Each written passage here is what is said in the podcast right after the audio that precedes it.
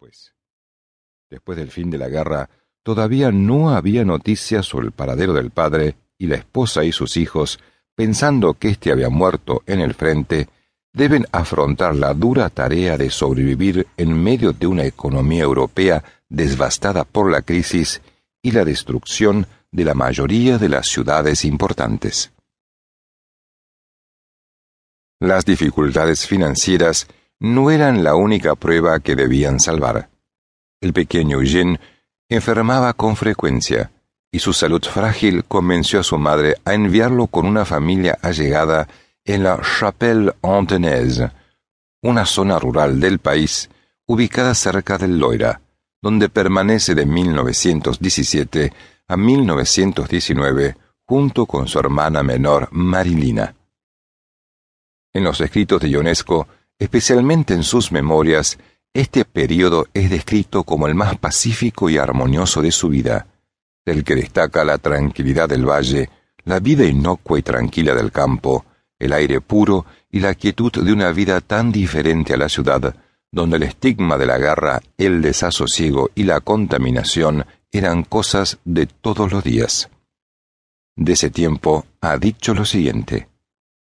La niñez es el mundo del milagro y del asombro, como si emergiera la creación, bañada en la luz, lejos de la oscuridad, completamente nueva y fresca y asombrosa. El fin de la niñez es cuando un día las cosas terminan de asombrarnos. Al poco tiempo, reciben una noticia fantástica, pero que tiene luego una repercusión nefasta. Después de todo, su padre, alejado ya tres años de ellos, no había muerto en la guerra como todos pensaban.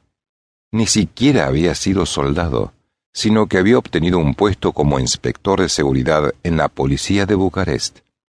Y pese a este cargo, nunca había enviado dinero para la manutención de sus hijos o su esposa.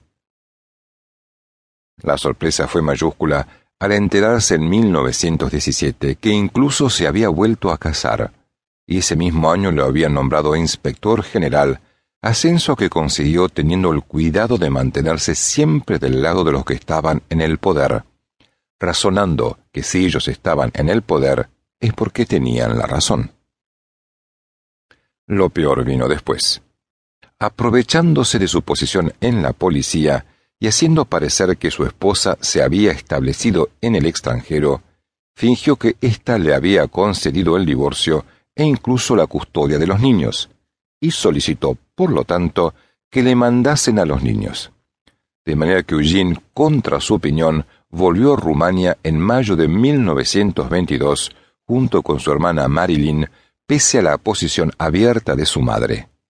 Tenía entonces solo catorce años de edad. La odiada Bucarest y estudios de literatura. Este período de su vida es acaso uno de los más difíciles de su vida. En sus memorias ha dejado escrito la dificultad de vivir en un país que a causa de los años en Francia ya le resulta odioso. Además, debe lidiar con una serie de dificultades, especialmente con su padre, del cual le separan los ideales, los valores morales y el sentimiento incómodo de que, aunque son de la misma sangre, son tan diferentes. Pese a ello y sin poder escapar a su destino, decidió seguir su vida de la manera en que lo sugería su padre. Así aprendió rumano sin problemas y frecuentó el Instituto San Sava, Stanful Sava de Bucarest, superando además el examen de bachillerato en la escuela secundaria de Craiova en 1928. Con 18 años de edad, Ionescu puso empeño respecto a lo que se quería dedicar, la literatura y la poesía.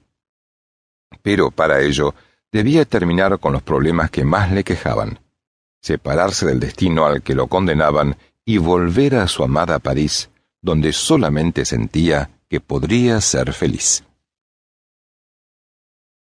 Además, la convivencia con los integrantes de la casa paterna eran terribles. Las relaciones con la familia de su padre eran muy tensas, especialmente con su madrastra, a quien no le gustaban los niños, y que nunca vio con buenos ojos que su esposo trajera a su casa a los hijos de su anterior matrimonio.